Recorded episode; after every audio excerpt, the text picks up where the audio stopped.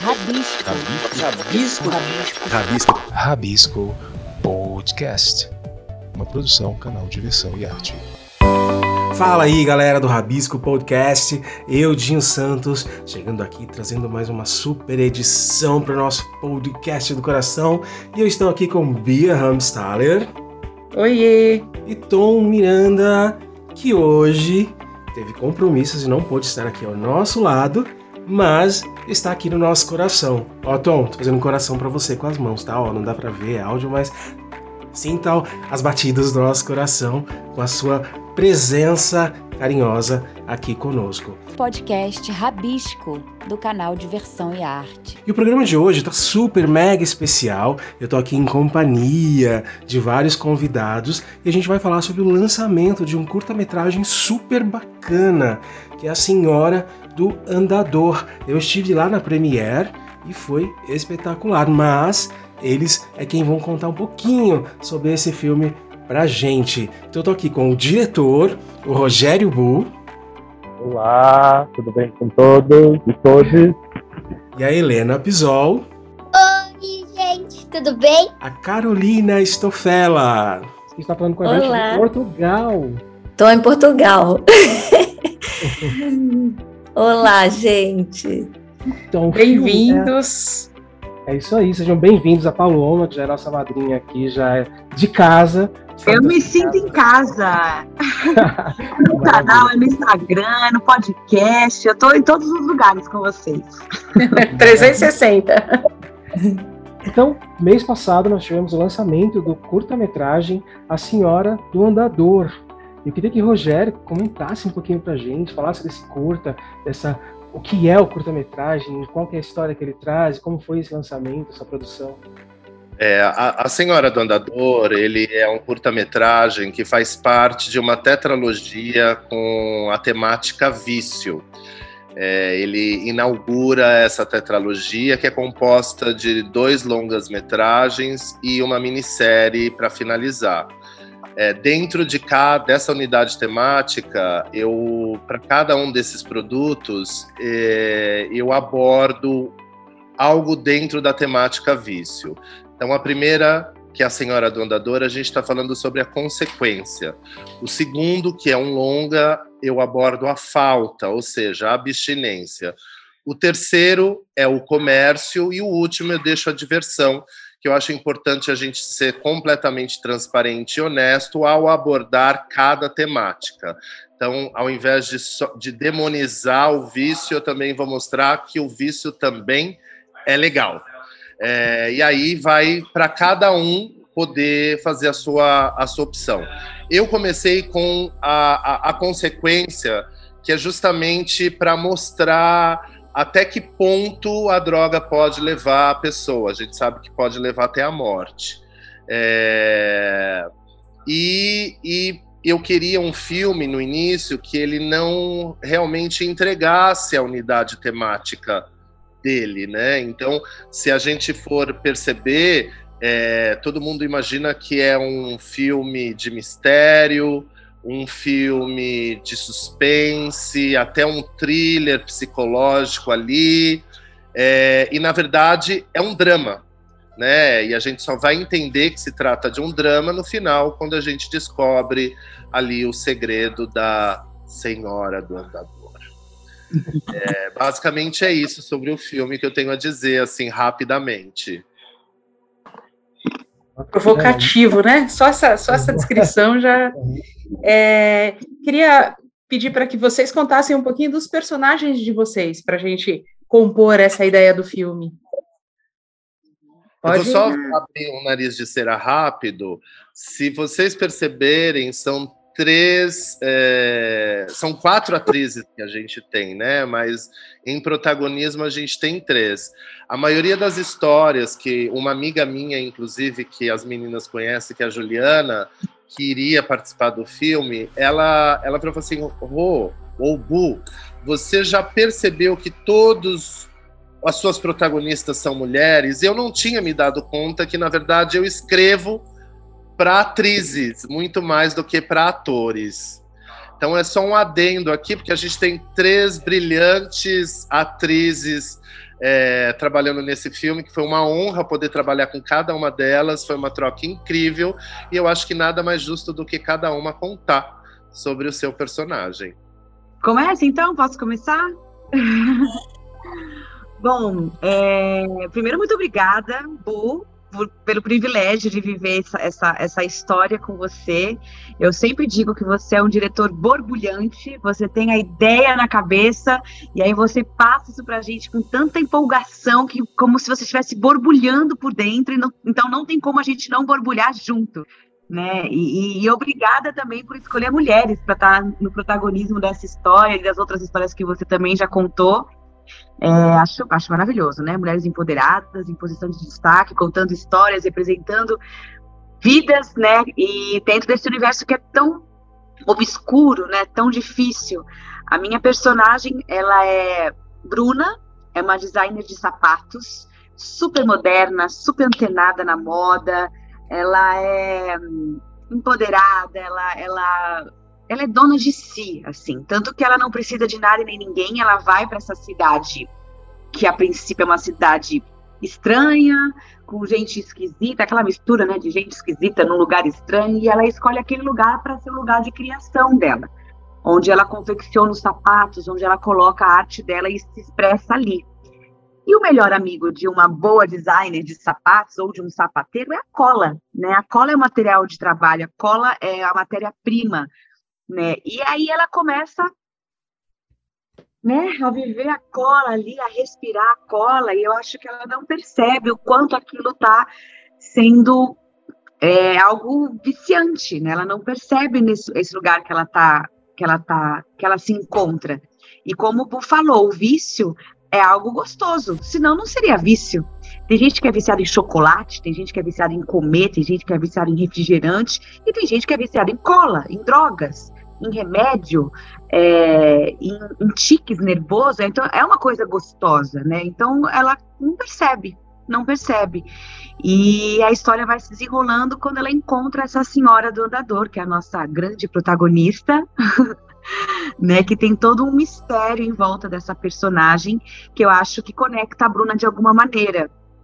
Olhando para o seu futuro, se identificando com ela, quem sabe sendo ela, ou quem sabe só imaginando coisas na sua cabeça, porque o vício traz grandes né, alucinações. Então, acho que quem assiste o nosso curta tem essa liberdade de, de ir para o presente, é, de viver o presente, de ir para o futuro, voltar para o passado, falar essa história existe, não existe, acontece, não acontece. O importante eu, que, eu, que eu vejo assim do curta é mostrar essa realidade do, do excesso, né? O quanto a gente vive excessos na vida, vive é, os extremos na vida e quanto isso pode nos prejudicar e a gente não perceber. Que aquilo pode estar nos destruindo, né? Pode estar nos machucando, seja mentalmente, espiritualmente, fisicamente. Quando a gente vê, a gente já está ali na merda sem perceber. Então a gente toma cuidado mesmo com esses excessos abusivos, tóxicos, porque nos leva para lugares que não tem volta. Exato. É, só, só complementando a fala da, da Paloma, a personagem ela foi inspirada na Vivienne Westwood, que é uma estilista inglesa que ela é a rainha, vamos dizer assim, do estilo punk na moda. E como a gente está falando de deterioração da matéria, né, por consequência do vício, da uma das consequências do vício, a gente trouxe essa camada do punk, porque é o único, estilo de moda que retrata e trabalha com a deterioração da matéria. Aí, um detalhe: o personagem da Carolina Stoffela é um personagem à parte, né? Porque não é ela que tá aqui, tá? é uma outra. É muito. É um trabalho lindíssimo. Fala um pouquinho pra gente. É, foi, foi um trabalho muito legal, assim, muito diferente. Quando eu li o roteiro, eu fiquei enlouquecida. Eu falava para o eu vou fazer, eu vou fazer, eu vou fazer, e ele testando a atriz, eu falava, mas eu vou fazer. E, e foi muito diferente de tudo, né, que eu já fiz. Então, quando você encontra uma personagem assim, você quer pegar, é um desafio muito grande. É, a caracterização é incrível, mas eu vou falar um pouquinho dela. É uma mulher que ela é misteriosa, ela cheira cola muitos anos. Eu posso dizer até que o Bu se inspirou numa mulher que ele conheceu em Londres, depois ele vai falar um pouquinho para vocês. E eu não vou falar muito, porque senão eu vou dar spoiler do filme. É. Eu quero que todo mundo vá assistir. E é uma personagem incrível. É, foram horas de caracterização, foi feito um, um, cuidado enorme, um figurino trabalhado assim minuciosamente, com muitos detalhes. É, a composição dela também, a gente estava no meio de uma pandemia, né? Então, é, eu busquei referências em em vídeos, em documentários, porque a gente não podia sair na rua, né? Foi um, um período muito difícil também de gravar. É, é mais um ponto para essa equipe que foi tão unida e, e conduzida pelo Bu, que é tão agregador, gente, eu preciso falar isso. Ele é muito carinhoso, ele é muito agregador, ele ele te dá voz, você cria e ele escuta, e ele escuta todo mundo da equipe. E foi incrível, assim, no meio de uma pandemia, numa outra cidade, todo mundo junto, acordando de madrugada, um frio, e todo mundo ali querendo que aquilo acontecesse, sabe? E dando o melhor. E foi maravilhoso.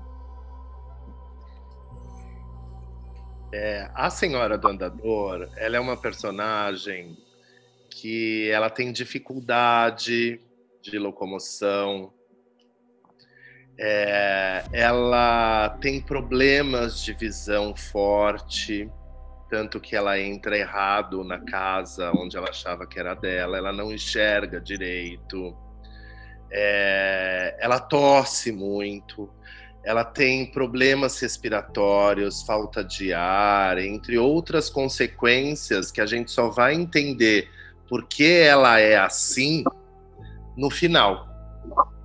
Né? É, eu acho que é um pouco isso que eu tenho para falar sobre a personagem.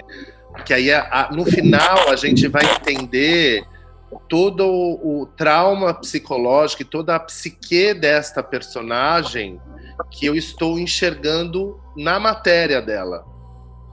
Né? Então é, é um pouco sobre isso que eu vejo a senhora do andador. Ela é uma mulher, é uma senhora, é uma velha, visivelmente com a aparência de uma senhora nos seus 60, 70 anos ou até mais, é, que ela tem todos esses problemas físicos, né? A fala dela tem problema de fala e, e, e, e tudo isso está realmente atrelado a uma única coisa que a gente é, descobre no final.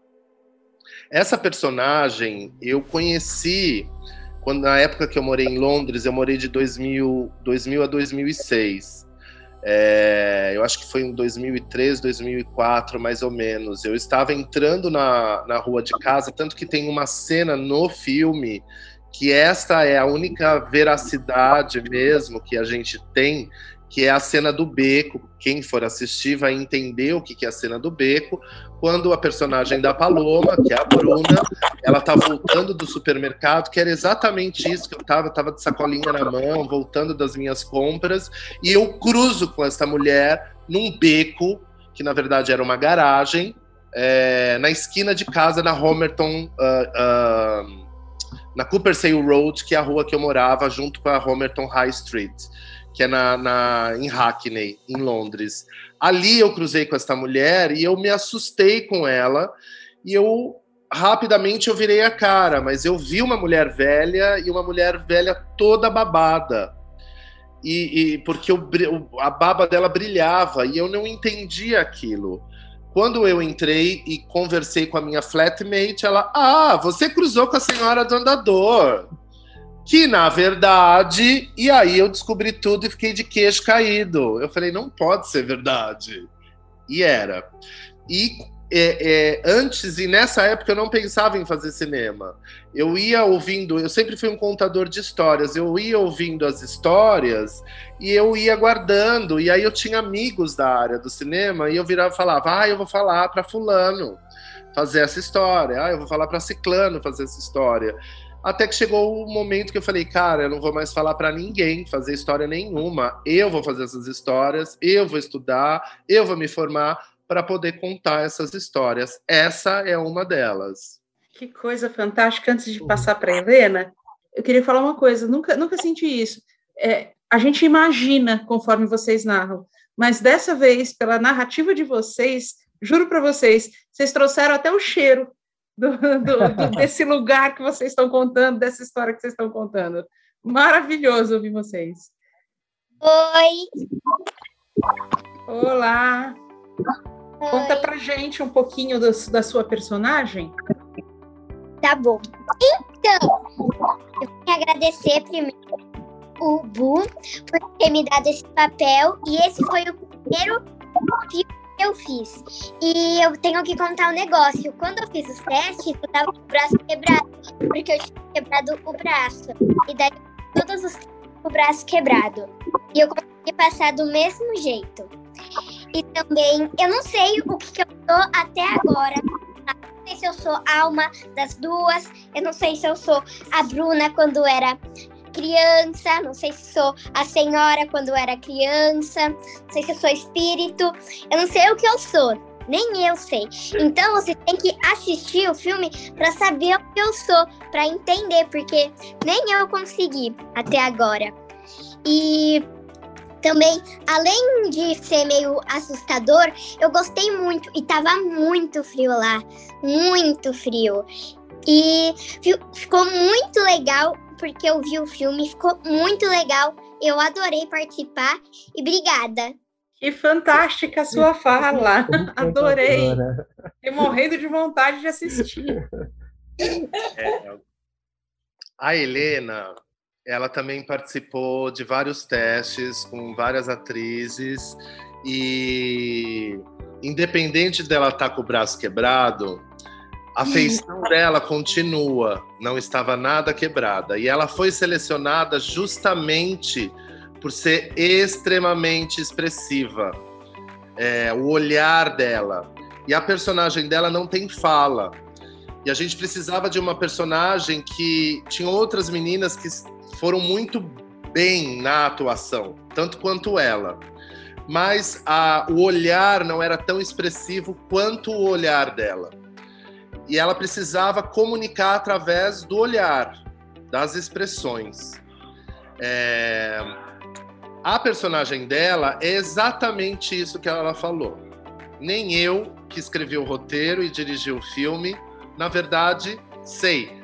Porque esse tipo de narrativa que a gente trouxe, ela não é uma narrativa, é, ela é uma narrativa que, que segundo alguns estudiosos é, classificam, ela é de segundo campo. Ou seja, é uma narrativa em que eu não entrego para o espectador tudo e ele fica assistindo de braço cruzado e ele sabe que o mocinho vai ganhar no final ou a mocinha. Nesse caso, não, eu tenho várias interpretações. E tudo isso que ela elencou são essas diversas interpretações que o filme dá. Né? Ela pode ser a psique né, a memória da Paloma, da Bruna, ela pode ser da senhora. Ao mesmo tempo, ela pode ser o passado e ser uma mesma personagem, né? É um encontro temporal entre presente, passado e o futuro. É, então, o personagem da Helena, ela é muito importante nessa peça de xadrez para a gente tentar entender e fruir. Cada um vai entender de uma forma essa história e vai fruir a sua própria história. Né? E essa personagem ela é fundamental para essa função narrativa de uma fruição da história. É, o que a gente pode, assim, meio que entender é que talvez esta criança, ela ou essa alma penada, ela pode ter tido algum encontro com um homem mau, pode ter feito algo que não é agradável para ela, né? Que é assim que a gente começa esse filme. É, mas é, é, exatamente isso que a Helena disse. Eu acho é bem isso. Ela sabe nem eu sei. E cada um vai saber quando assistir o filme. Que maravilha! Bia, eu posso dizer porque eu já assisti. Não, é, é um, é um curta-metragem que, que você tem a impressão de estar vendo um longa-metragem. Não é só um curta. Tanto tecnicamente, a qualidade é excepcional Acho que ele não deixa a dever a nenhum blockbuster em termos de qualidade técnica. Os atores são excepcionais, isso é um caso à parte. Mas o filme inteiro, você não tem essa sensação de estar vendo um curta-metragem. É realmente uma viagem de, de longa-metragem. Ele tem todas as características, tem todo o poder de um, de um longa-metragem. E olha, só um adendo, eu me orgulho de lançar Helena Pisol Helena Pisol vai estourar. E eu tenho orgulho de lançar Helena Pisol no audiovisual brasileiro. Que maravilha isso. E onde, gente, onde, as pessoas vão poder ver? Como é que é aquela. Né, a gente está aqui contando, conta um pouquinho. E aí aproveitar, vou engatar, é, engatar mais uma pergunta. E justamente pensar um pouco sobre é, a produção do cinema no Brasil, a produção do cinema independente. É, geralmente, né, isso, a experiência aí de cada um, mas geralmente com uma enorme dificuldade de distribuição, então é importante a gente falar disso, né? E nem, nem se fala com relação a, a, aos apoios, aos financiamentos também, né? Então, assim, falando sobre a produção e, a e onde as pessoas podem ver, e quais são os, os desafios, as conquistas, os embates aí nesse processo? Quem quer começar? Não, o, que, o que eu posso dizer, assim, é, eu, eu me sinto muito honrada de, de, de estar junto com esse time, né? O cinema independente.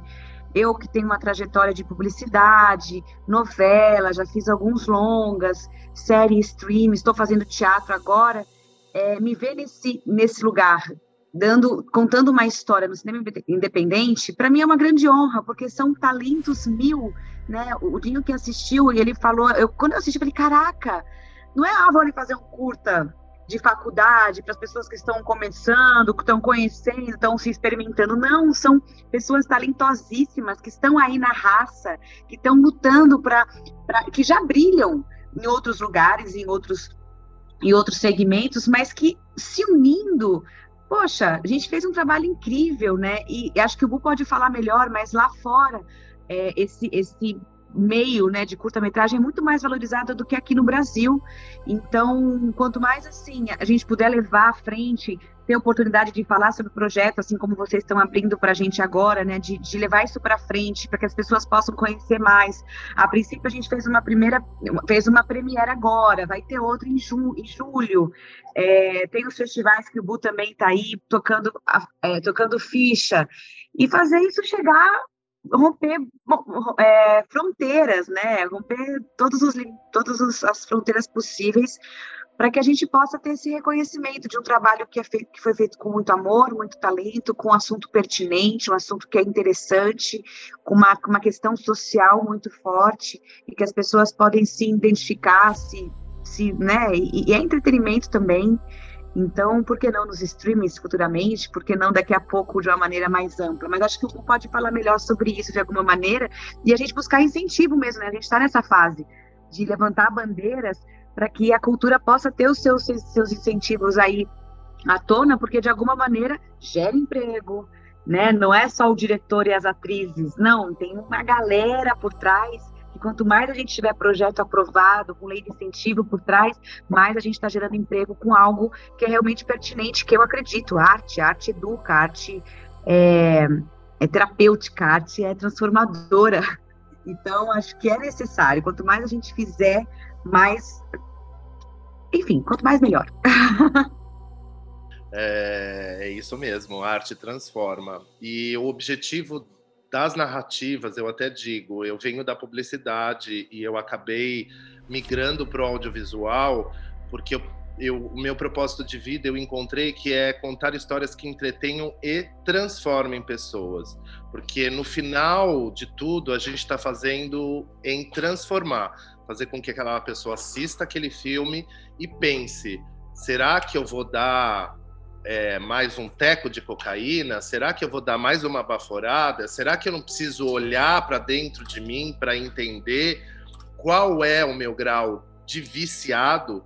Porque a primeira coisa, isso eu, eu posso falar por, por conta própria mesmo, e não me envergonho disso e exponho naturalmente.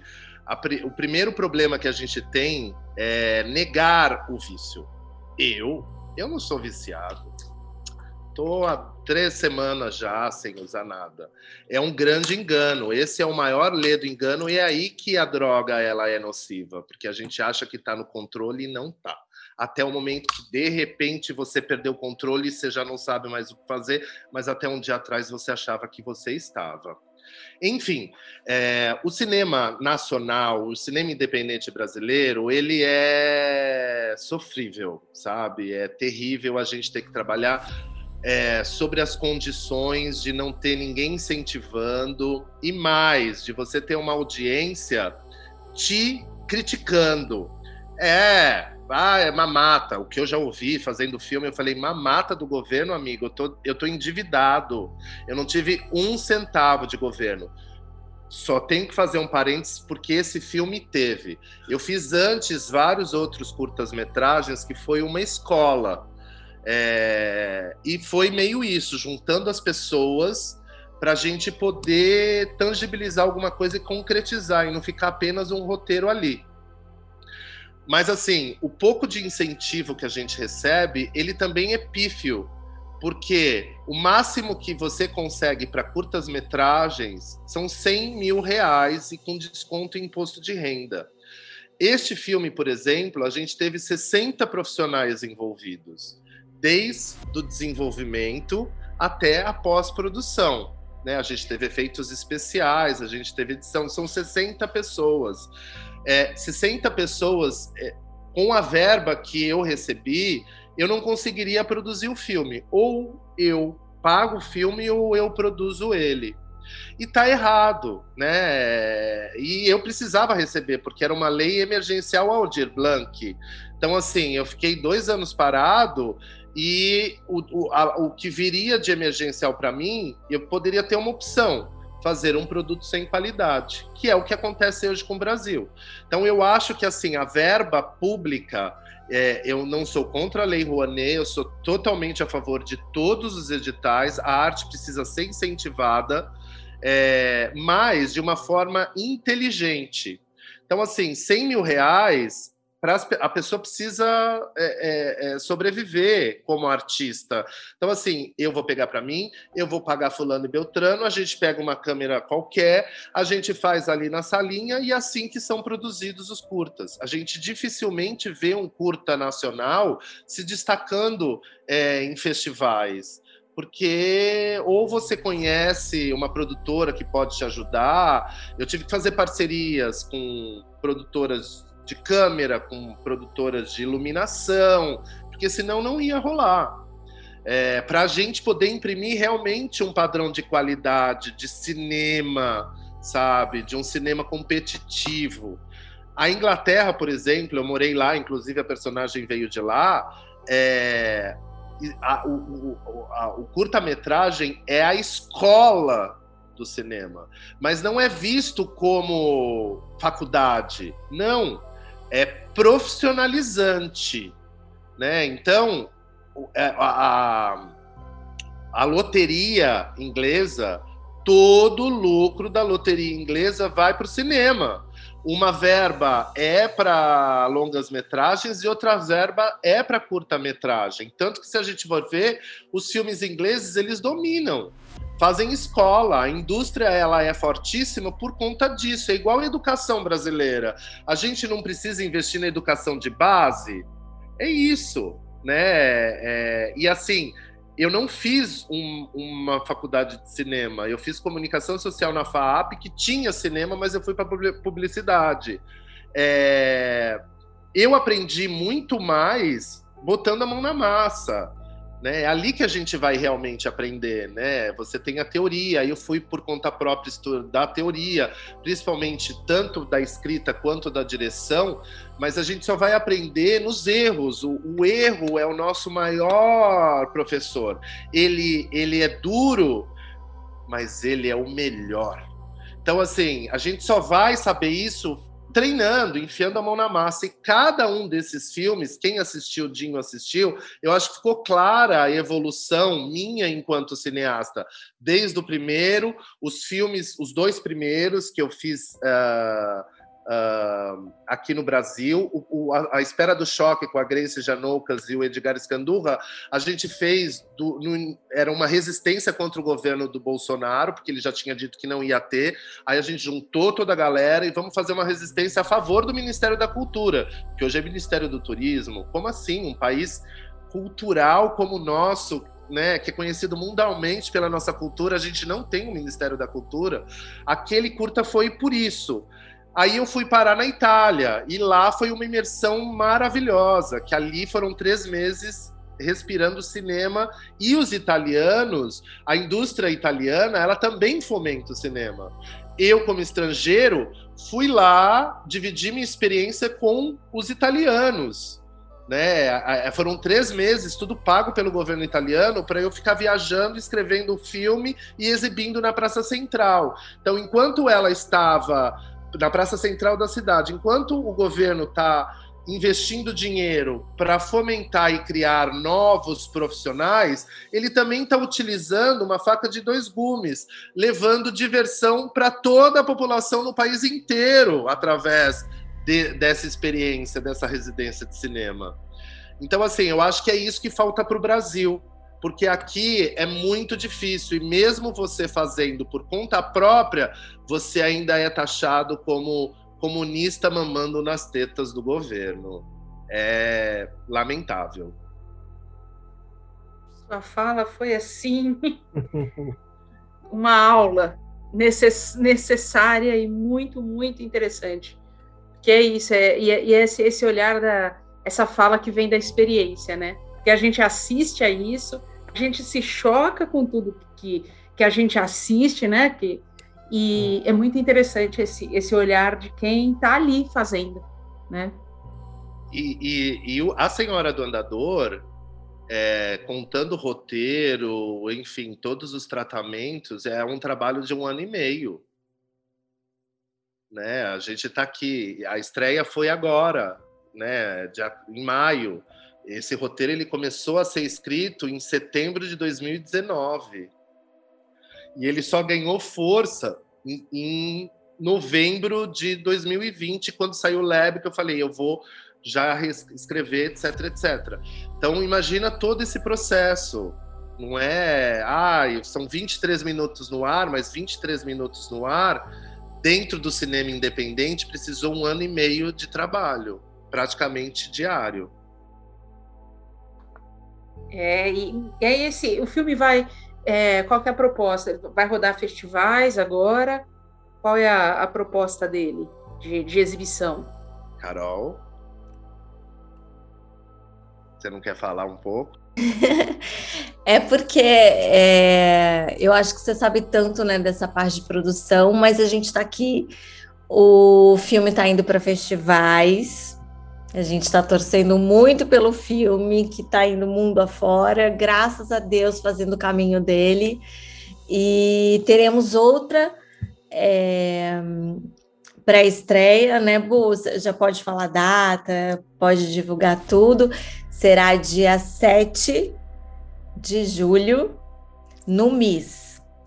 Então a gente está bem feliz, mais uma vez, é, mais uma oportunidade para as pessoas assistirem. E provavelmente depois dos festivais, né, depois de rodar por aí, é, estaremos em alguma plataforma, não é isso? Ou estou errada? Essa é a ideia. É, a gente fez a estreia agora no Centro Cultural São Paulo. O MIS também abriu as portas, gostou do produto é, abriram para gente. Vai ser, eu acho que é um número até cabalístico que meio que aconteceu, 7 do 7 de 22. É, e além da, da qualidade de ter uma sala com um telão grande, com sound system bem forte. Porque, assim, A Senhora do Andador, ele é um, ele é um filme, ele é, tem uma sinestesia, né? Como a gente está falando de, de, de, de vício, né? De, de alucinação, de loucura, né? Tem essa, essa coisa do som que eu, eu gosto muito de trabalhar, eu até digo que muita gente, ah, deixa o som. Não. Um bom som salva um filme. Um, um, um, um bom filme ele é detonado por um som. Então, tanto que é audiovisual e não visual áudio. Eu tenho muito. E esse filme, ele requeria, né, pra gente sair de lá meio. Eu vejo um pouco que as pessoas elas saem meio como se estivesse high do filme, sabe? É, que é um pouco essa sensação, né? Como se você tivesse realmente dado uma baforada na lata de cola. Era esse o objetivo é, de trazer essa emoção. Aí a gente está trilhando os festivais, né? É, um, uma das coisas que a gente descobriu nesse processo todo, que também é uma crítica, é uma crítica positiva, nada contra as temáticas que os festivais escolhem. Mas hoje a temática da droga ela não é uma das temáticas favoritas. É, e eu ouvi isso um retorno vindo de um festival. É, eles procuram hoje temáticas relacionadas a quilombolas, comunidade é, preta, indígena, é, feminicídio, refugiados. A temática da droga hoje ela não está aí, por mais que foi até uma discussão que eu trouxe para um desses festivais, é, mas não me responderam depois dessa. Eu falei, mas é de saúde pública é, mas hoje ela não está. Então a gente está torcendo para que tu, a, algum festival vire e fala: não, essa tem a minha cara e eu vou querer. É, enquanto isso, a gente está sem distribuidor, né, procurando um distribuidor para que possa estar tá, uh, fazendo uma distribuição à altura do que a gente conseguiu aí, né? É, basicamente é isso. Agora a gente está na luta da distribuição.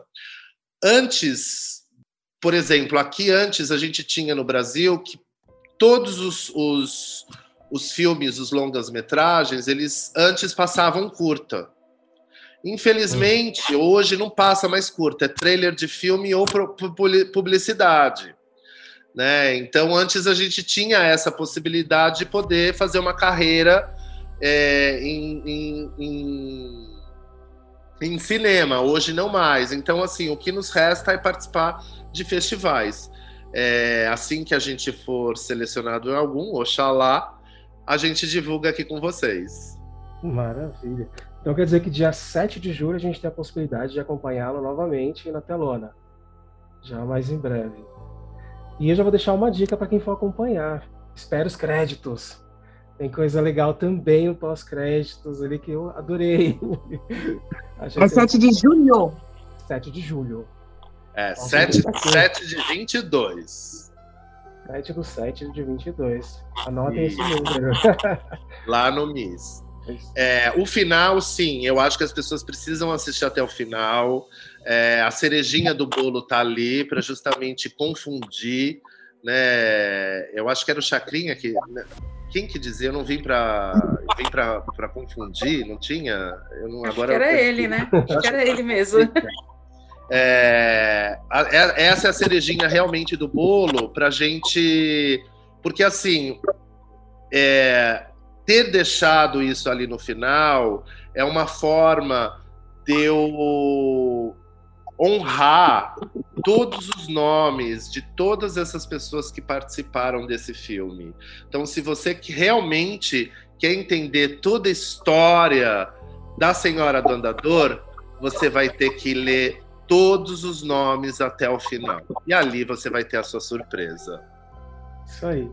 Então, galera, muitíssimo obrigado por estar aqui hoje com a gente, por ter dado essa aula, ter despertado ainda mais interesse para quem não acompanhou o filme, de procurar e vê-lo, conhecer um pouco mais dessa estrutura do que é o cinema nacional, do que é o curta-metragem, da importância que o curta-metragem tem para os artistas e para o cinema nacional e para o público em geral.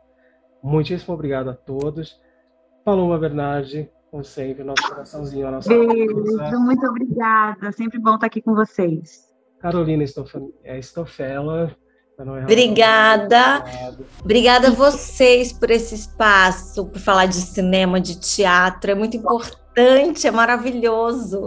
Muito, muito, muito obrigada. Helena Pisol, brigadão por estar aqui com a gente, a nossa atriz Mirim. Obrigado eu, adorei participar entrevista. E Rogério, Rogério Gol. É, obrigado, obrigado Dinho, obrigado Bia, obrigado ao canal pela abertura. E espero todos no MIS, Museu da Imagem e do Som, lá na Avenida Europa, é, dia 7 do 7 de 22, às 20 horas, lá no MIS, Museu da Imagem do Som, em São Paulo. Depois a gente vai fazer uma festinha na Capote Cultural também. Estão todos convidados é, e vai ser uma estreia bem legal, porque a gente vai conseguir juntar todo mundo dessa vez. Tá bom? Maravilha, maravilhoso. É Gente, e você que está aí e, e, e, e, vinculado à arte, consome a arte, a gente tem que ver que esse é um momento importantíssimo. Desculpa, mas eu tenho que terminar com isso. Principalmente, eu fiz seis curtas-metragens, tirando dinheiro do meu bolso durante o desgoverno e ainda ouvindo que eu estava na mamata, pegando dinheiro do governo, um bando de gente sendo julgado por um bando de gente ignorante e desinformada. Então, assim, eu, como um artista da cultura, por mais que eu não quisesse votar nesse candidato, eu vou votar no primeiro turno, porque para mim é fora Bolsonaro e Lula lá. É isso, disse tudo. disse tudo e, e tudo. É, disse tudo e, e tudo. É isso, gente. Obrigado. Obrigada, gente. Valeu mesmo. Obrigada. Rabisco. Rabisco. Rabisco. Rabisco. Rabisco Podcast. Você ouviu o Rabisco Podcast do canal Diversão em Arte. Nosso programa vai ao ar às sextas-feiras e você o encontra nas principais plataformas de áudio streaming e podcast, como a Anchor, Spotify, Deezer, Google Podcast, Apple Podcast e muitos outros. Você encontra todo o nosso conteúdo com os programas, artigos, notícias, críticas, crônicas e tudo mais do universo da arte e cultura no nosso portal canaldiversãoemarte.com.br. Inclusive lá você encontra todos os caminhos para nos achar nas redes sociais.